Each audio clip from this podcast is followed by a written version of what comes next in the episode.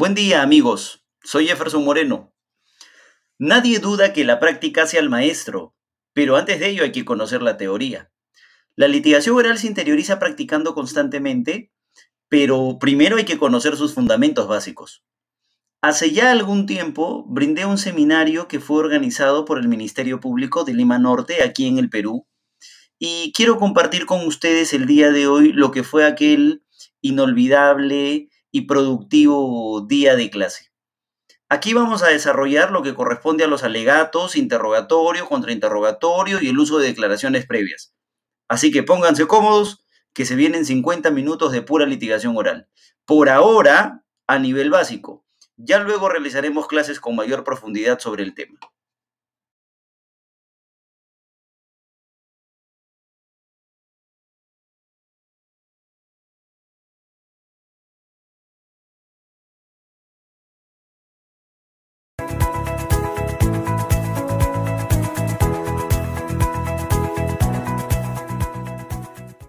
Se me ha convocado para conversar, sé que ustedes ya tienen buen tiempo en este curso, ¿cierto?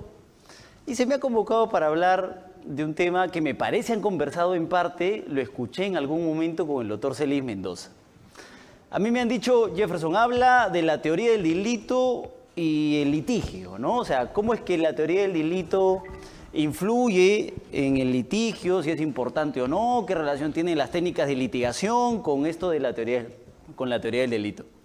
Y en realidad, ¿saben qué pasa? Que no tiene ninguna relación porque estas técnicas de litigación, ¿cómo surgen? O sea, pónganse, pónganse a revisar un poco, pónganse a pensar un poco. Miren, hay abogados norteamericanos que para poder ganar un caso tienen que tirarse al suelo, tienen que llorar, tienen que gritar, ¿cierto? O sea, tienen que hacer la mímica, tienen que patear la puerta. Hay un profesor, por ejemplo, puertorriqueño, se llama Carlos Monzón, excelente profesor de litigación. Yo estuve con él en Puerto Rico, me acuerdo. Y de verdad, él nos enseña su video y él de verdad entra a la sala de audiencia, a la gran sala de audiencia con el gran jurado, y de verdad patea la puerta. O sea, y de verdad ingresa y sorprende, ¿no? Señor juez, ¿qué pensaría usted si la policía entra de esta manera y patea la puerta? Y eso, de cierta forma, convence, pues. Pero el tema de las técnicas de litigación oral nacen así. O sea, nacen para convencer. Por ejemplo, una técnica de litigación oral.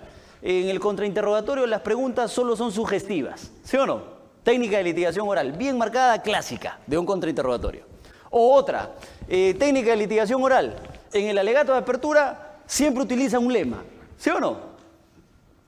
Yo recuerdo, por ejemplo, haber iniciado un juicio en Cusco. Y si me están viendo, se van a acordar. Era una señora, miren, ¿ah? era una señora que había encontrado a su esposo siéndole infiel en su propia casa y decidió, obviamente, terminar la relación, ¿cierto? Terminó la relación, ella tenía ya dos hijos, uno mayor, uno menor, ella es una comerciante de Ayacucho, así que meses después conoció un sujeto que constantemente la visitaba en la tienda, la enamoraba, ¿cierto? Hasta que un día, eh, como ya tantas idas y venidas, este señor le dice, oye, ¿por qué no te invito de viaje? Para esto, claro, ya habían tenido salidas previas. Entonces el Señor le dice, ¿por qué no nos vamos de viaje? Te voy a llevar una maravilla del mundo. Y la señora dice, ya bueno, vamos.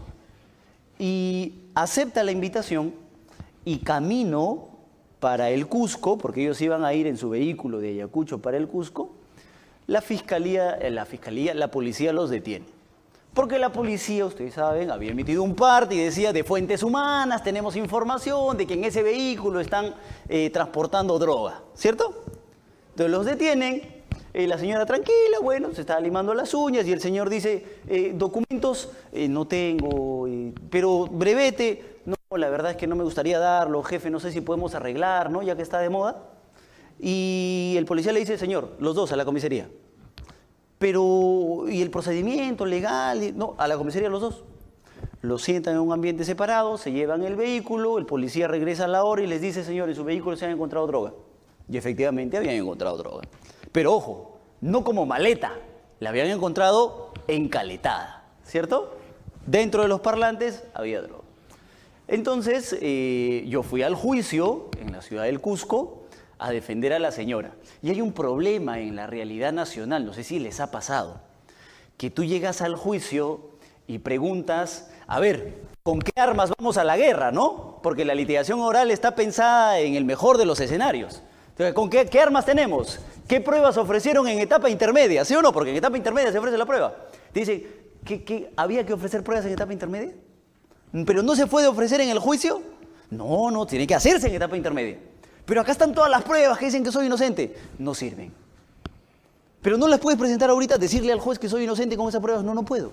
¿Sí o no? Entonces llegamos a ese juicio sin pruebas, ingreso a la audiencia, eh, nuevo, yo trabajo en Lima, viajo constantemente, sí, pero era, recuerdo, mi segundo caso en juicio, en Cusco.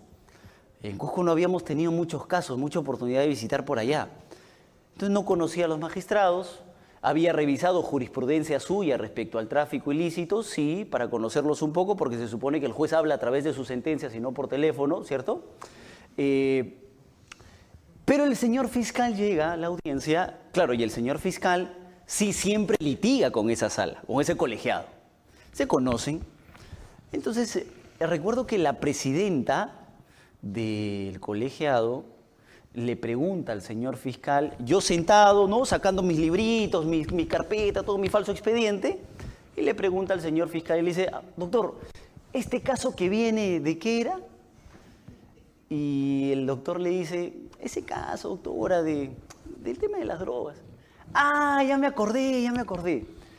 Este es el caso de la señora que dice que no sabía nada, ¿no? Y que su pareja la quiere limpiar. Sí, ese caso, le dice el fiscal, ese caso. Y mi alegato de apertura, un respetuoso y estudioso y práctico de la litigación oral, era arrancar con un lema. ¿No? ¿Y mi lema cuál era? Víctima del amor, ¿no? Y no del delito.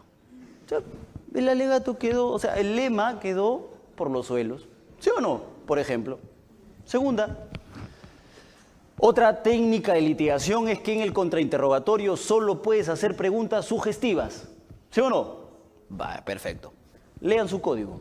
¿Dónde dice que están permitidas las preguntas sugestivas? Al contrario, el código dice, en el interrogatorio están prohibidas las preguntas sugestivas. ¿Sí o no? Y el código no hace diferenciación entre, interrogatorio y contrainterrogatorio. O sea, no hace diferenciación entre directo y contra. ¿Sí o no? Simplemente dice el interrogatorio, están, están prohibidas las preguntas sugestivas. Entonces, pero claro, uno como siempre ha estudiado litigación, por ahí tiene un poquito de conocimiento, se va a las audiencias y contrainterroga con preguntas sugestivas, ¿cierto? Yo llegué, es aquí en Lima, no voy a decir dónde para no herir susceptibilidades, pero estábamos, ¿no? En un juicio, eh, me acuerdo que el juicio era por robo agravado, y nos toca contrainterrogar al testigo, entonces nos preparamos para hacerle la pregunta y lanzo la primera pregunta sugestiva. Señor, usted llegó de noche, ¿verdad? Pregunta sugestiva, ¿cierto? Ya. Objeción, escucho. Esta objeción, mi primera pregunta, ¿no? Seguro que me quieren bajar la llanta porque una técnica de litigación oral también es objeta como para desmoralizar al contrario, ¿no? Ya. Entonces, bueno, dije, ¿cuál era el fundamento de la objeción? Pregunta sugestiva. ¿Por qué? Porque cuando el señor fiscal interrogó, lo había tenido cansado con el tema de las objeciones. Objeción, objeción, objeción, porque efectivamente el señor fiscal hacía preguntas sugestivas. Entonces, como ya sabía que esa era una posibilidad de objeción, entonces cuando me tocó a mí y yo hice una pregunta sugestiva, porque así empecé, objeción. ¿Cuál era el fundamento? Sugestiva. Entonces yo lancé una carcajada, ¿no? ¿No? Algo así. Y de pronto, después de la carcajada, escucho que el señor juez dice, fundada. La, carcajada se me fue, la cara cambió. Dije, señor juez, perdón, pero es que yo estoy haciendo el contrainterrogatorio, ¿no? Sí, le he dicho, pero ya resolví, fundada. Me interpongo reposición. No, no, no es, este, no es impugnable. Sino toda decisión emitida en audiencia es impugnable a través de recursos de reposición. Y ya, fundamente, estoy en el contrainterrogatorio. Obviamente, el testigo no me es favorable, ¿cierto? Es favorable a quien lo ha ofrecido y quien ya hizo el interrogatorio. Ya, a ver, pero la base legal de su pedido, abogado, ¿cuál es? Porque usted como abogado tiene que saber que para sustentar un pedido tiene que tener base legal, ¿cierto? ¿Cuál es su base legal? Y ese día me enteré de que todos los profesores que me habían enseñado litigación oral me habían mentido. ¿Por qué? Porque en el código no van a encontrar un bendito artículo que diga que en el contrainterrogatorio puedes hacer preguntas sugestivas, ¿sí o no? Entonces, ¿por qué digo esto? Porque ¿qué relación tiene la litigación oral con la teoría del delito? Ninguna. Porque yo soy bien práctico, o sea, la idea es que la idea es que ganes el caso, ¿cierto? Sea cual sea tu posición de ganar el caso, no necesariamente absolución, ¿cierto? O sea, ganar el caso. Esas técnicas de litigación oral, que en realidad han nacido para convencer a una persona que no conoce de derecho, ¿cierto? En realidad no tienen ninguna relación con el derecho puro, porque su propia naturaleza no nace para convencer a alguien que conozca de derecho. O sea, estas técnicas de litigación oral nacen en Norteamérica, en ese sistema donde se puede patear, ¿cierto? Donde a quien hay que convencer es a mortales que no conocen de derecho. ¿Cierto? Perfecto. Pero aquí, aquí hay que convencer no a una persona que no conozca derecho, o por lo menos eso suponemos, ¿cierto? O sea, hay que convencer a alguien que sabe de derecho. Entonces, como hay que convencer a alguien que sabe de derecho, independientemente del lema y de la forma en la que preguntes, la que lo termines convenciendo a él, ¿sí o no? Por ejemplo, tú haces un contrainterrogatorio, solo preguntas sugestivas.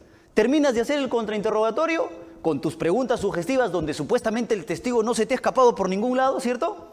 Y el juez agarra, voy a preguntar yo, dice. Y hace las preguntas que tú evitaste que el testigo responda. ¿Se dan cuenta o no? O sea, no tiene ninguna lógica. El país vive una crisis hoy, hoy, hoy en día. Vive una gran crisis. El derecho va quedando de lado. Yo hace, ¿qué será? Una semana, dos, tres días, escribí un, ahora está de moda pues publicar en el Facebook, ¿no? Así que hice un post en el Facebook, ya que Leyes no me acepta mis artículos, hice el post en el Facebook y yo decía que el derecho estaba de viaje. ¿Por qué el derecho está de viaje, creo? Porque yo hace una semana he estado en una audiencia de prisión, en un caso de organización criminal. Eh, bueno, según la fiscalía, estas personas se han juntado todas, ¿no? Se han puesto, a ver cómo nos vamos a llamar. Y ellos se han denominado los intocables ediles, ¿no? Todos ellos se han puesto ese nombre y a todos ellos se les ha requerido prisión. El caso, no voy a hablar del caso mío, pero voy a hablar de una gran defensa que le escuché a mi buen amigo aquí, el doctor Benji Espinosa, que ha estado con ustedes ya creo, ¿no? ¿Y qué resulta? Claro, la tenía fácil también, ¿no? Pero, ¿qué resulta? Que el que, el que él defendía era un particular, un extraneus. Y yo obviamente no me había concentrado en la imputación a su cliente, sino en el mío, que también tiene que ver con tipicidad, pero a él le habían imputado ser, ojo, ah, escuchen, ah, autor, autor de delito de peculado. No sé si se entiende. Él es el tercero. Es el extraneus. A un tercero se le puede imputar autoría de un delito contra la administración pública que termina siendo un delito infracción de deber, ¿sí o no? ¿Es posible? No, le han dado prisión por si acaso. Yo claro, le dieron prisión. Y ese argumento salió en la audiencia. Y lo escuché y yo dije, no, desde atrás yo lo aplaudí y decía, afuera. O sea, ¿cómo es posible que a un particular le imputen ser autor? Eso es, es una aberración jurídica, ¿cierto? Benji sabe mucho de litigación. Dúplica, ¿cierto? Dúplica fiscal. Entonces yo quería escuchar qué iba a decir el señor fiscal respecto a ese error. Y el señor fiscal dijo, eh, bueno, es un error, ¿no? Obviamente nos hemos equivocado en el tipeo. Obviamente un particular no puede ser autor de delito, de infracción de deber, de este delito, de peculado, es un imposible jurídico, ¿cierto? Así que en este acto, ahorita, ahorita, creo yo que la verdadera imputación debe ser, ¿cuál puede ser? Instigador. Es un instigador, señor juez. Y le cambiaron el título de participación. Ya no era autor, sino era instigador, era un partícipe. Y yo no miento, ¿ah? porque esto es reciencito y si quieren vean lo que está colgado ahí. Está colgado, ustedes saben ahora la justicia pues pasa por televisión. La justicia TV encuentran el video. Otra vez le dan la palabra a mi buen amigo y el doctor dice, ya, a ver, primero que eso sería lesionar gravemente el derecho a la defensa, ¿cierto? Pero ese no podía ser un argumento válido en esa audiencia, ¿saben por qué? Porque para empezar nos habían notificado el requerimiento de prisión a las 11 de la noche del día anterior y nos habían llamado a audiencia al día siguiente a las ocho y media de la mañana. ¿No? Eso quiere decir que la señora juez, respecto al derecho a la defensa en cuanto a tiempos, no es un argumento con el que la puedas convencer ni estudiándote toda la litigación oral, ¿cierto? Segundo, eh, yo me acuerdo que eran las 11 de la noche ¿ah? y nos llamaron, perdón, perdón, perdón, perdón, perdón, que hablo a mí me llamaron desde las 9 de la noche. Me llamaron, me llamaron, me llamaron. Y yo ya sabía que era el juzgado. Yo ya sabía que me iban a notificar el requerimiento de prisión. Así que contesté el teléfono, porque las notificaciones deben hacerse por conducto regular, creo yo. No, el código dice que también se puede por teléfono, pero por una cuestión tan grave como la libertad, prefiero que me notifiques en mi domicilio procesal, porque bien apersonado estoy, ¿no? No contesté la primera, no contesté la segunda, no contesté la tercera, porque además estaba trabajando, estaba ocupado. Hasta que me llega un mensaje de ese número que me estaba llamando más o menos a las 10 y 30, un mensaje amenazante que dice algo más o menos así. Soy del juzgado, estoy intentando comunicarme toda la noche, Así que si es que no se acerca a recoger inmediatamente su notificación, esa conducta se tendrá disponible al momento de resolver. Así me pusieron. Y yo les apuesto, de verdad, no miento, que ese mensaje lo voy a usar en diapositivas y lo voy a llevar a todos los rincones del país.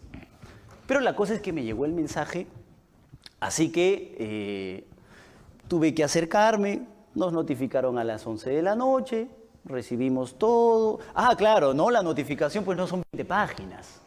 Eran 11.500 fojas. Entonces tú tenías que llevar, ni siquiera te daban impreso, porque yo me acuerdo que en otro caso de organización criminal tú llegabas y habían varias cajas y el señor te decía, coja usted su caja. Entonces cogías tu caja y te ibas a estudiar porque al día siguiente era la audiencia. Pero en este caso nos habían dicho, trae tu memoria.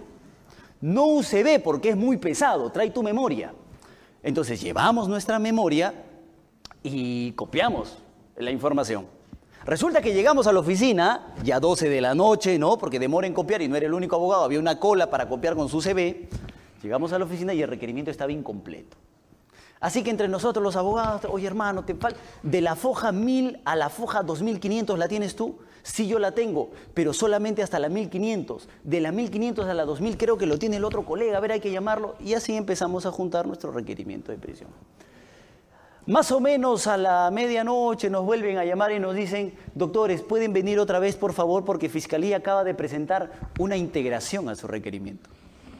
¿No? Se puede integrar, aclarar, modificar. Entonces habían presentado 600 fojas más. ¿No? Bueno, que son 600 hojas y ya tienes 11.000 a la mano por estudiar.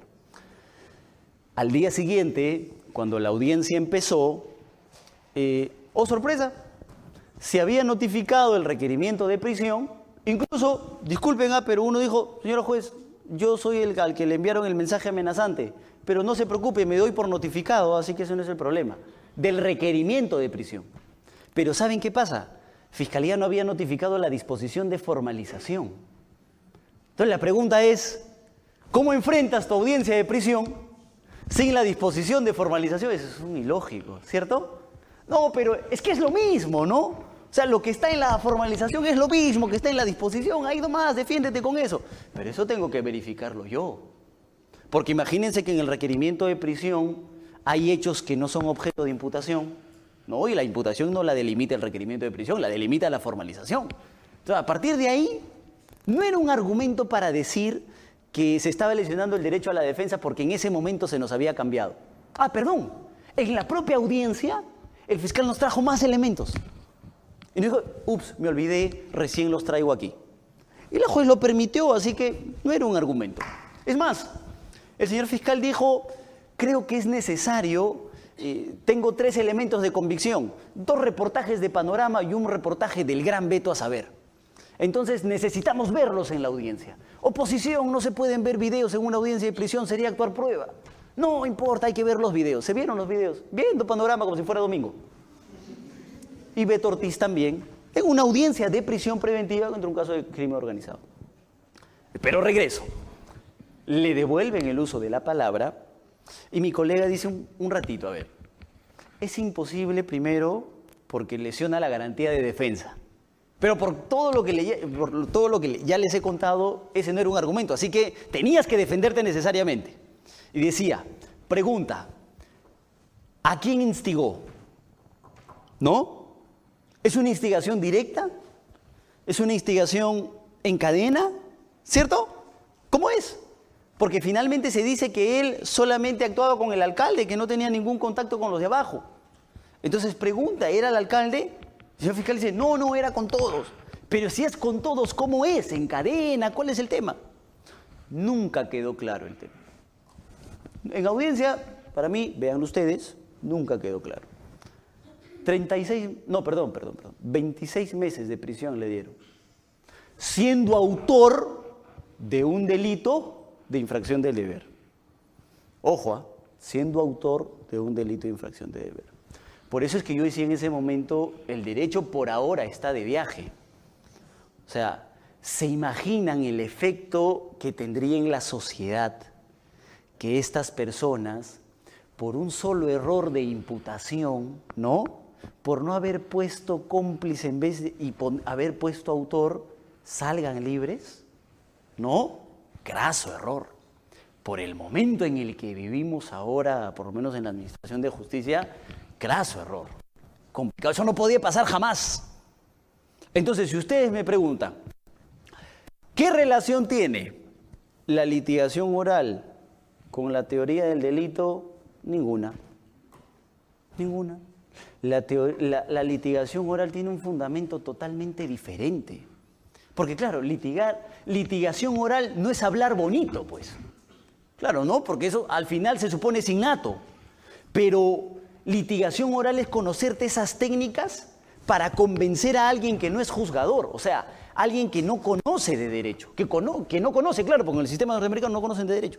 En nuestro sistema, lo más importante tiene que ser la teoría del delito independientemente de la litigación oral. Si tú crees que en tu caso puedes aplicar la litigación oral, perfecto, hazlo. Pero si no te vaya a ayudar a ganar tu caso, déjalo de lado, no es lo más importante. Lo más importante, como diría el profesor Celis Mendoza, es la teoría del delito, para empezar. Y el derecho procesal penal, de todas maneras, sin duda alguna. Pero litigación oral, bueno, puede venir, puede venir de relleno. Pero si no hay derecho procesal y no hay derecho sustancial, tenemos un gravísimo problema. La cosa es que si eso es lo más importante, eso de ahí no puede variar, ¿no? Porque, por ejemplo, las técnicas de litigación oral, si quieres las usas, si quieres no, y además van mutando con el tiempo. Tú puedes hacer técnicas de litigación a la peruana, otro día hablaremos de eso. Pero se supone que el derecho penal, el derecho procesal penal, o sea, por lo menos tenemos seguridad jurídica de cuáles van a ser las consecuencias, ¿no? En un caso concreto. Por ejemplo, el señor Pedro Pablo Kuczynski, no sé si ustedes recuerdan, a él le solicitaron impedimento de salida del país, ¿Se acuerdan? Pero lo curioso es que el caso del señor recién estaba en diligencias preliminares. Entonces la pregunta es, en etapa de diligencias preliminares, ¿se pueden adoptar medidas de coerción? Ahora, lo que falta, lo que, falta que nos digan es que en preliminares le pueden dar prisión preventiva porque se trata de Walter Ríos. No, porque se trata de César y Nostroza, lo podemos hacer en etapa de diligencias preliminares, pedir prisión.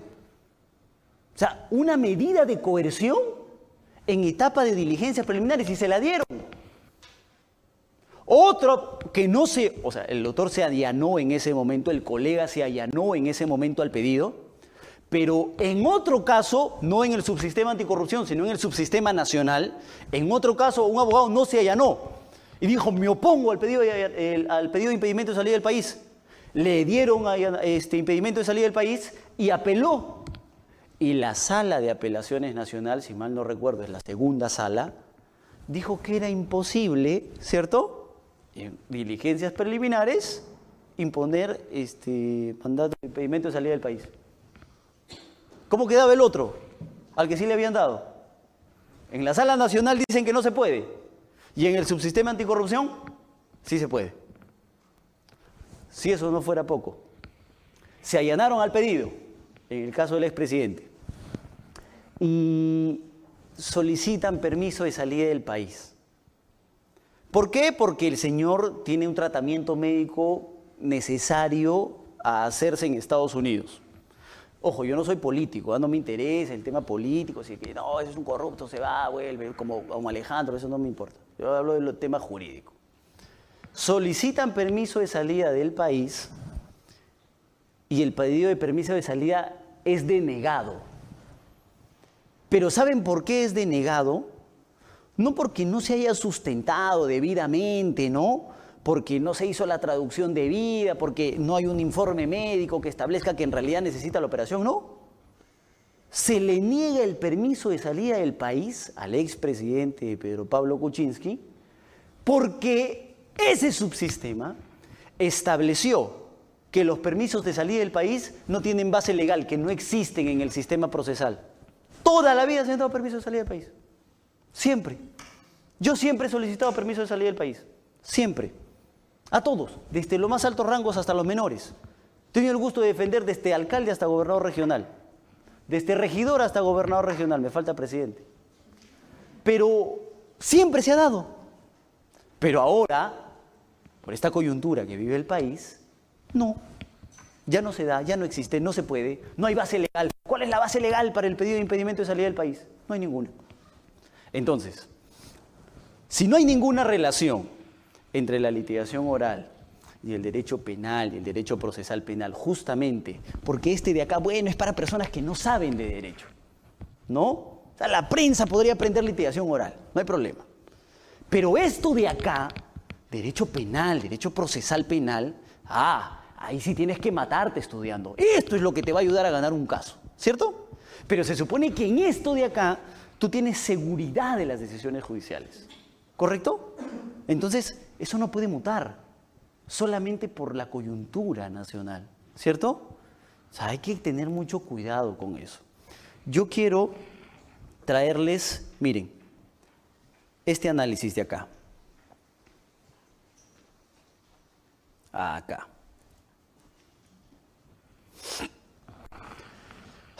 Al señor Walter Ríos eh, le dieron prisión preventiva, ¿cierto?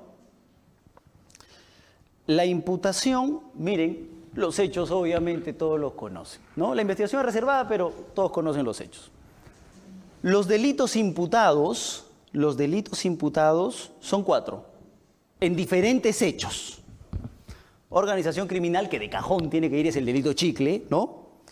Cohecho pasivo impropio, Cohecho pasivo específico, resúmanlo en cohecho y tráfico de influencias. Esos son los delitos imputados, que tendrían que, por una cuestión de tipicidad, calzar en los hechos objeto de imputación. ¿Sí o no? Cuando van a la audiencia de prisión, cuando van a la audiencia de prisión, el buen doctor Servigón, ¿qué es lo que hace? Inicia la defensa no sosteniendo que no existen elementos de convicción, ¿ah? sino inicia sosteniendo que los hechos que le están imputando al Señor son atípicos. Y si son atípicos, ¿para qué entramos a analizar los graves y fundados elementos de convicción, sí o no? Es lógico. Y miren lo interesante que dice el doctor. Los invito también a revisar el video. Uno, para que tú cometas cohecho, cohecho, tienes que, en el, en el supuesto de imputación, tienes que incumplir un acto de tu función. ¿Sí o no? Oye, hermano, no me pongas la papeleta porque mira, se me ha vencido el brevete. ¿Cierto? Un acto de tu función. No lo haces y por eso recibes una dádiva, cohecho. Entonces lo que el doctor decía es, se le imputa cohecho, ¿cierto? Por haber recibido dinero, por haber hecho ganar el concurso para fiscal a persona determinada. Entonces pregunta, ¿ese es un acto de su función? No. ¿Puede ser cohecho? No. No puede ser cohecho. Tiene razón. Pero tenemos los elementos de convicción que dicen que recibió los 10 verdecitos. Sí, pero no es cohecho. ¿Se dan cuenta o no? Derecho penal, que se supone no debe mutar para un caso en concreto. Segunda, el doctor dice lo siguiente, a él se le imputa tráfico de influencias, ¿cierto? Yo escribí un artículo, me acuerdo, ese sí me aceptó Luis, sobre la falsa declaración en procedimiento administrativo.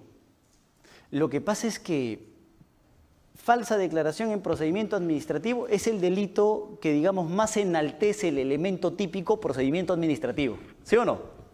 Y la pregunta es, ¿todo procedimiento administrativo puede ser un elemento objetivo del tipo penal falsa declaración en procedimiento administrativo? No. ¿Ustedes se acuerdan de nuestro honorable congresista Comepollo? ¿Cierto? Procesado por falsa declaración en procedimiento administrativo. ¿Qué dijo la Corte Suprema?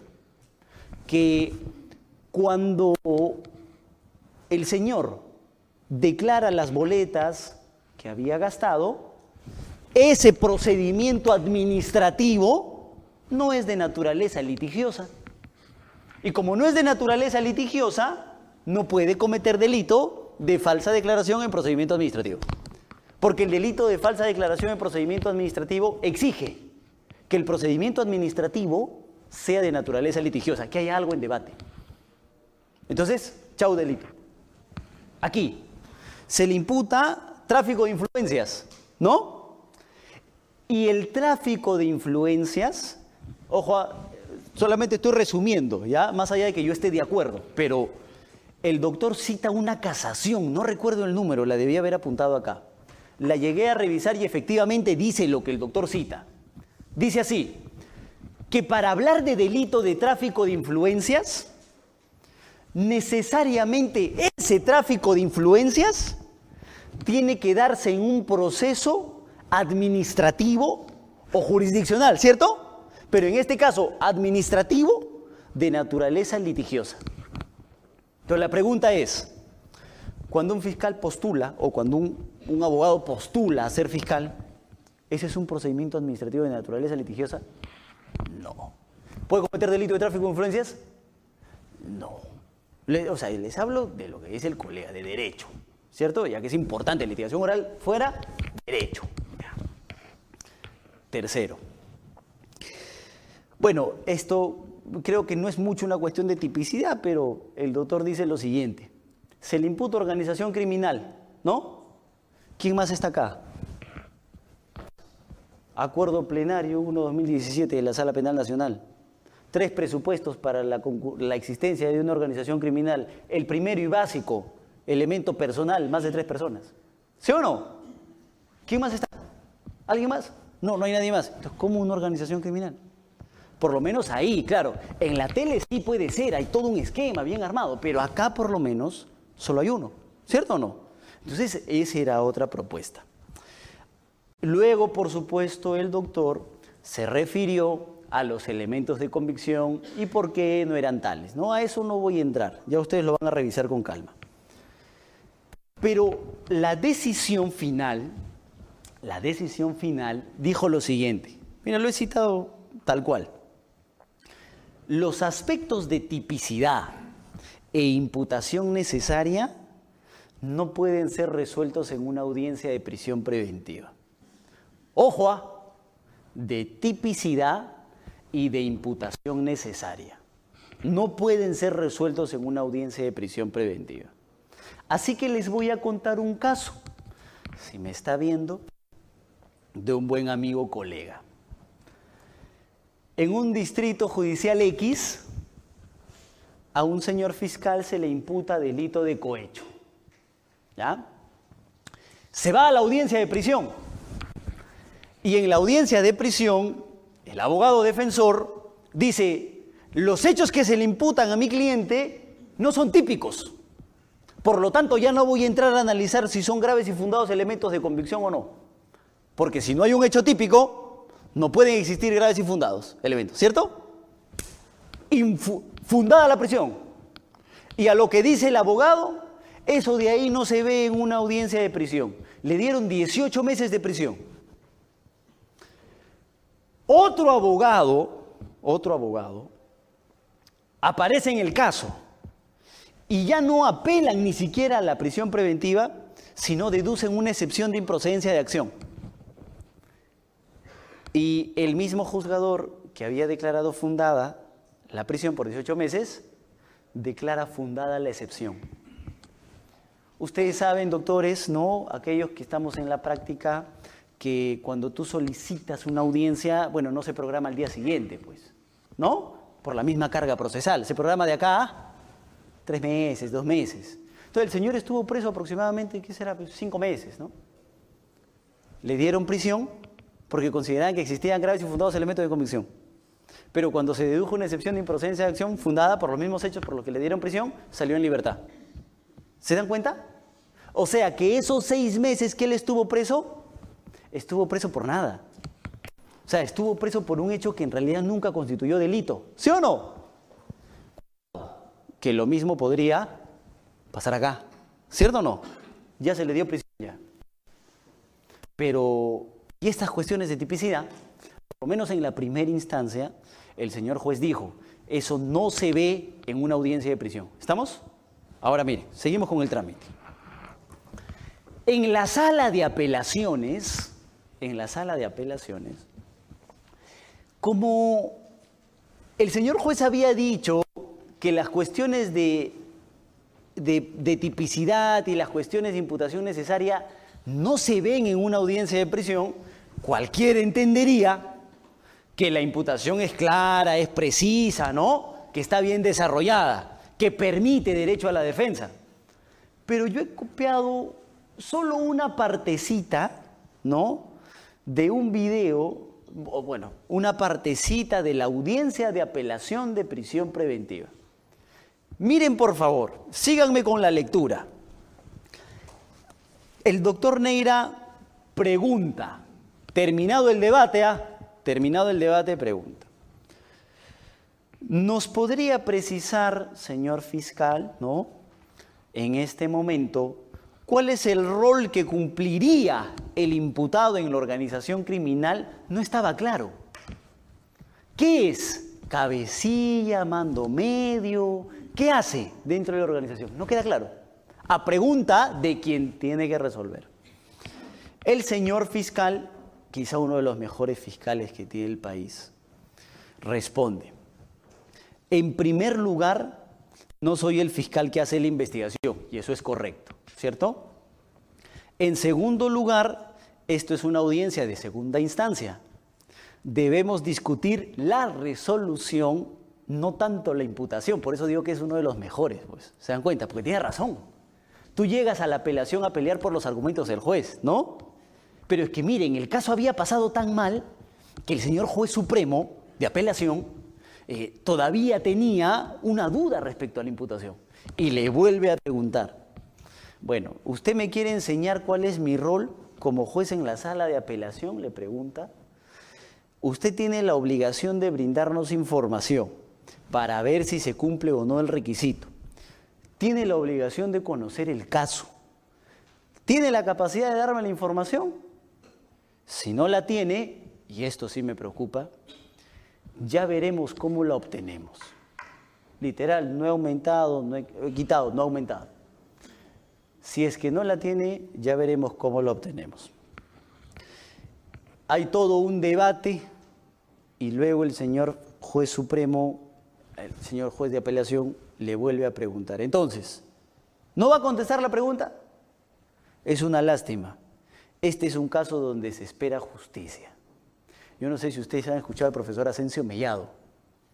Él tiene una frase que dice, no hay nada a lo que yo le tenga más miedo que a un juez haciendo justicia. Entonces, ¿no que el juez está para hacer justicia? No es. Lo que pasa es que un juez que quiere hacer justicia valora prueba ilícita. Un juez que quiere hacer justicia puede dar prisión en un, en un hecho que no es típico. Un juez que quiere hacer justicia permite la lesión a la garantía de la defensa, porque quiere hacer justicia. ¿Cierto? Entonces, ¿cuál fue la consecuencia de este debate? Miren, la consecuencia de este debate, cualquiera pensaría que si el señor juez no tiene clara la imputación, oye, obviamente revocas, ¿cierto? O por lo menos declaras nula. Pero al señor, al señor le habían dado 18 meses. Olvídense de quién es, por favor. Olvídense de quién es, porque yo sé como peruanos duele. Pero olvídense de quién es porque ahorita solamente estamos como abogados. Al señor le habían dado 18 meses de prisión en primera instancia. La sala le dio 36. Pese, pese a que existe un problema supuestamente de imputación. ¿Se dan cuenta o no? Y este es el argumento del cual se agarran para decir que en una audiencia de prisión preventiva tú no puedes pelear ni cuestiones de tipicidad ni cuestiones de imputación. No puedes. Miren, ¿ah? este es de la casación 626, la clásica que ya todos se conocen. Pero miren lo que dice el fundamento décimo octavo habla de las funciones del juez. ¿No? Antes había desarrollado las funciones del fiscal, que es lo que él tenía que hacer, luego desarrollaba las funciones del abogado, ¿no? Y luego desarrolla qué es lo que tiene que hacer el juez en la audiencia, cómo la debe dirigir y qué no debe hacer, dice la Corte Suprema. Y dice, como aceptar, ¿no? Que se eso no debe hacer, ¿ah? Como aceptar que se discuta exclusión de prueba prohibida, o vulneración de la imputación necesaria. Eso no lo debe hacer el juez en una audiencia de prisión, dice la casación. Que se protegen a través de la tutela de derechos. Atipicidad o causa de justificación garantizado por las excepciones de improcedencia de acción, dice la Corte Suprema. Y tendría razón, ¿sí o no? Porque si tú quieres atacar la imputación necesaria, ¿Cuál es el mecanismo que te ha dado ahora el derecho, el derecho procesal? La tutela de derechos, ¿cierto? Ya no necesitas irte a la vía constitucional, ya hemos creado un juez constitucional para ti, más para el caso, el juez de investigación preparatoria, ¿cierto? Ahí te quejas. ¿Cuál es el mecanismo para que te quejes? La tutela de derechos. Perfecto. Hasta ahí todo bien. ¿eh? Para que tú te quejes de la tipicidad del hecho, ¿cuál es el mecanismo a utilizar? la excepción de improcedencia de acción. ¿Sí o no? Perfecto. Artículo 6 del Código Procesal Penal. Bien. Pero la pregunta es, me disculparán ustedes, pero yo en unos minutos, por ejemplo, los tengo que dejar porque se me vence el plazo para apelar. ¿No? Otro caso de organización criminal. De estos, de estos. Pero si a mí me notificaran como debería ser y como el deber ser manda. Si a mí me notifican el día 1 la formalización de la investigación preparatoria y el día 40 me notifican el requerimiento de prisión, ¿qué quiere decir? Que yo no voy a llegar a la audiencia de prisión a decir, señor juez, hay un problema de imputación, usted no puede dar prisión. Porque ¿cuánto tiempo tuve para reclamar ese problema de imputación? 40 días, 30 días, ¿sí o no?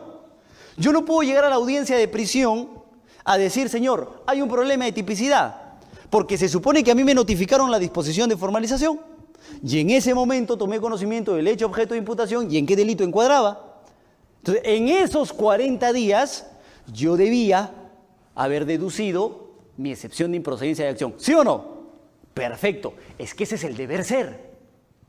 Lo que pasa es que nuestra realidad establece que mientras en esta máquina se hace la disposición de formalización, ¿cierto? En la máquina del costado se hace el requerimiento de prisión. Y te notifican los dos al mismo tiempo. Es más, incluso no te notifican la formalización, como les he contado. ¿No? Entonces la pregunta es, ¿a qué hora deduces tu excepción de improcedencia de acción? ¿A qué hora solicitas la tutela de derechos por deficiente imputación? Es más, primero, para solicitar tutela, tú no puedes irte directamente donde el juez. Primero tienes que pedirle al fiscal, ¿sí o no? Tienes que pedirle al fiscal, señor fiscal, hay un problema en la imputación, ¿no? Si el fiscal no te responde o te responde negativamente, recién te vas donde el juez. Eso más o menos demora dos semanas, una semana. Si me notifican el mismo día y la audiencia de prisión es mañana, ¿cómo hago eso? La realidad, la realidad supera el derecho. Entonces, ¿cómo no va a ser posible que en esa audiencia de prisión yo pueda debatir temas de tipicidad y temas de imputación? ¿Correcto? Ahora, yo he encontrado una casación, miren, acá se las dejo. Esta de acá. No sé si la han podido revisar ya. 724-2015 Piura. Miren, en realidad este es un auto de calificación, ¿no? Donde la Corte Suprema rechaza una casación. Y de acá nos podemos agarrar para pelear en una audiencia de prisión tema de tipicidad. Miren lo que dice. ¿ah? Ya existe un cuerpo de doctrina ¿no? sobre los actos de investigación y en lo atinente a la imputación necesaria, miren, ¿ah? Su análisis se corresponde con el principio de intervención indiciaria y por tanto con el fumus delicti, primer presupuesto de la prisión preventiva. Es evidente que si los cargos no son concretos y no definen desde la exigencia, qué bonitas palabras, desde las exigencias de imputación objetiva y subjetiva, todo lo penalmente relevante no pasará este primer presupuesto. O sea, ¿qué quiere decir? Que cuando hay un problema de imputación, jamás de los jamases vas a poder pasar el primer presupuesto de graves y fundados elementos de comisión. ¿Se dan cuenta? ¿Sí o no? Entonces, la conclusión es, ¿se puede o no se puede en una audiencia de prisión pelear aspectos de tipicidad, pelear aspectos de imputación necesaria? Obviamente, obviamente que se debe, ¿cierto? Y que el fundamento para hacerlo bien podría ser esta de acá, ¿cierto? Así como, por ejemplo, así como en el caso de la señora Keiko Fujimori, se dice que esta casación 2-2008, La Libertad, y la 144-2011 de mi querida tierra Ancash están desfasadas, porque la ley 30.077 de crimen organizado es posterior a estas casaciones, ¿sí o no? Y estas casaciones no se pusieron en el supuesto del crimen organizado. Como no se, no se pusieron en el supuesto del crimen organizado, a las diligencias preliminares les podemos dar el plazo de 36 meses de investigación. Así, igualito, con el mismo argumento fiscal. Yo diría que esta casación 626-2013 Moquegua ya está desfasada. Es más, respecto a los estándares de imputación, ya está desfasada. Esta 626 ya no sirve. Tendrías que llevarte la sentencia plenaria 1-2017, ¿sí o no? Perfecto. Entonces, lo mismo respecto a este argumento de si se puede o no se puede debatir temas de tipicidad, desfasado. Ya tenemos la 724-2015 Piura. El problema es que esta 724-2015 Piura, como les comentaba, es un auto de calificación que declara inadmisible un recurso de casación. O sea que no lo hacen los cinco jueces supremos, ¿cierto? Designado solamente un juez supremo para la calificación del recurso. Y de la calificación del recurso, el señor juez ha entendido que este caso no debe pasar y que estos son los fundamentos. ¿Se entiende o no?